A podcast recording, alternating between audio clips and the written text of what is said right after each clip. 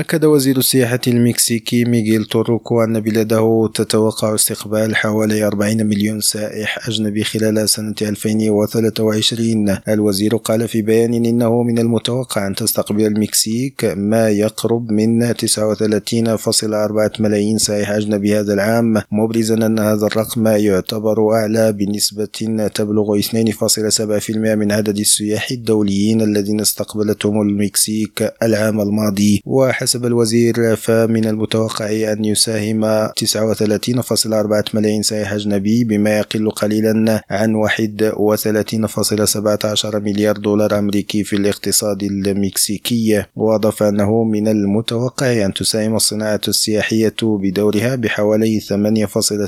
من الناتج المحلي الإجمالي للمكسيك في سنة 2023 هذا وسجلت المكسيك 4.99 مليون مسافر دولي من وإلى البلاد في يناير الماضي فقط وهو ما يمثل زيادة قدرها 32.4%